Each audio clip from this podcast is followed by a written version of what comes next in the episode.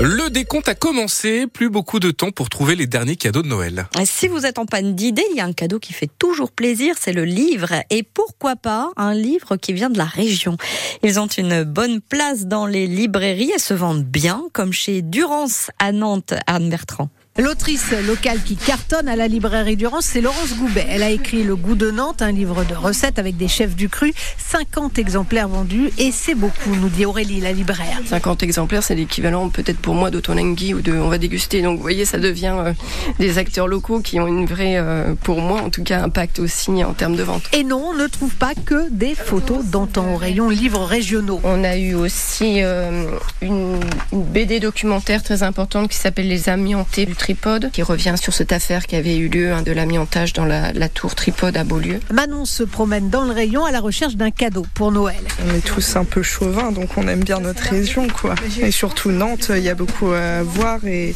et à connaître sur la ville, puis sur tout ce qui l'entoure. Et cet amour des livres régionaux ne se tarit pas avec le temps, selon Aurélie. Je pense que tout passionné nantais a des enfants qui deviennent passionnés nantais aussi. C'est une passion souvent qu'on se transmet en famille quand on promène ses enfants, quand on a la chance d'avoir son histoire familiale qui est liée à celle de Nantes aussi. Je pense que c'est un amour qui se transmet aussi. Merci. Voilà, vous en prie.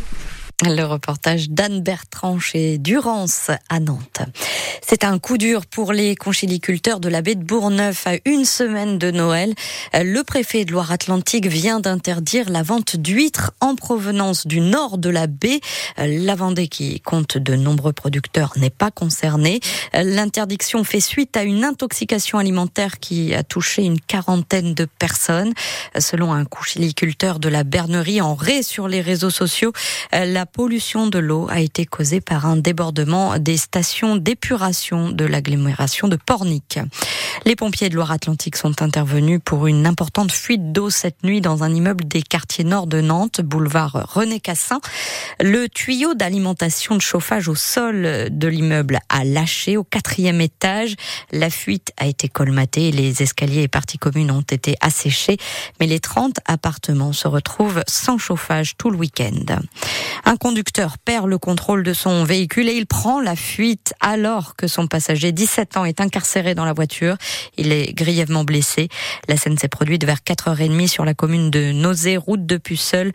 Une équipe cynophile a été engagée pour tenter de retrouver le conducteur. Gérard Depardieu va-t-il conserver sa Légion d'honneur? Une procédure disciplinaire va être engagée par la grande chancellerie de la Légion d'honneur à l'encontre de l'acteur.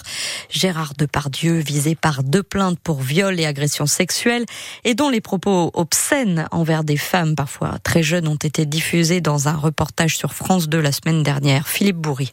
C'est le Conseil de l'Ordre de la Légion d'honneur qui va mener la procédure disciplinaire et décider des suites à donner aux faits et propos reprochés à Gérard Depardieu.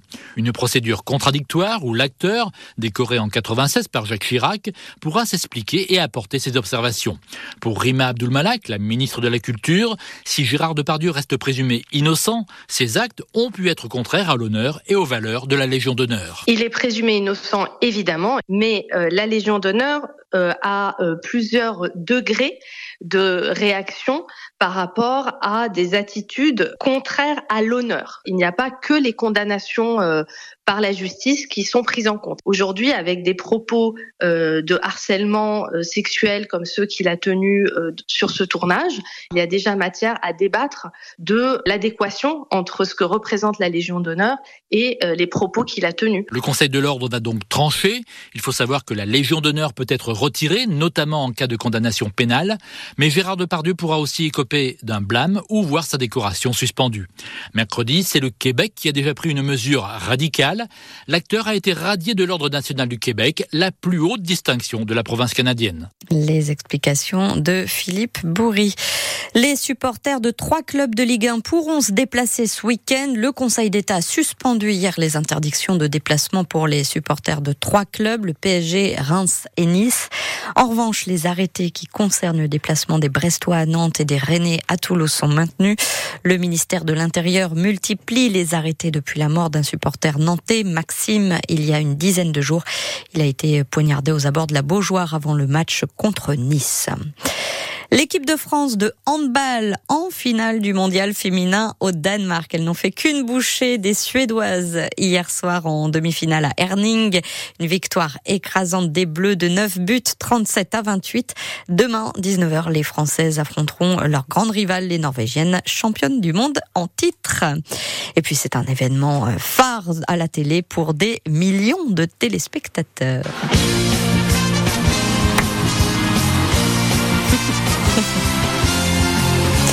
Tout de suite, on a les images. Ah bah oui. Jean-Pierre Foucault, la couronne de Miss France, les jeunes femmes euh, qui font des signes de la main d'un- air un peu princier. Voilà, c'est la grande soirée Miss France au Zénith de Dijon ce soir. Les 30 candidates euh, régionales vont proposer un show millimétré pour convaincre euh, le jury et le public et tenter de décrocher la couronne que cédera Indira Ampio, Miss France 2023. Euh, Cette année, on croise les doigts pour Clémence Ménard, Miss France Pays de la Loire, qui pourrait rapporter un titre qui n'a plus été gagné dans notre région depuis, vous savez, Benjamin, Non, dites-moi. depuis 1994. 30 ans, Ah oui, c'était. Valérie Kless.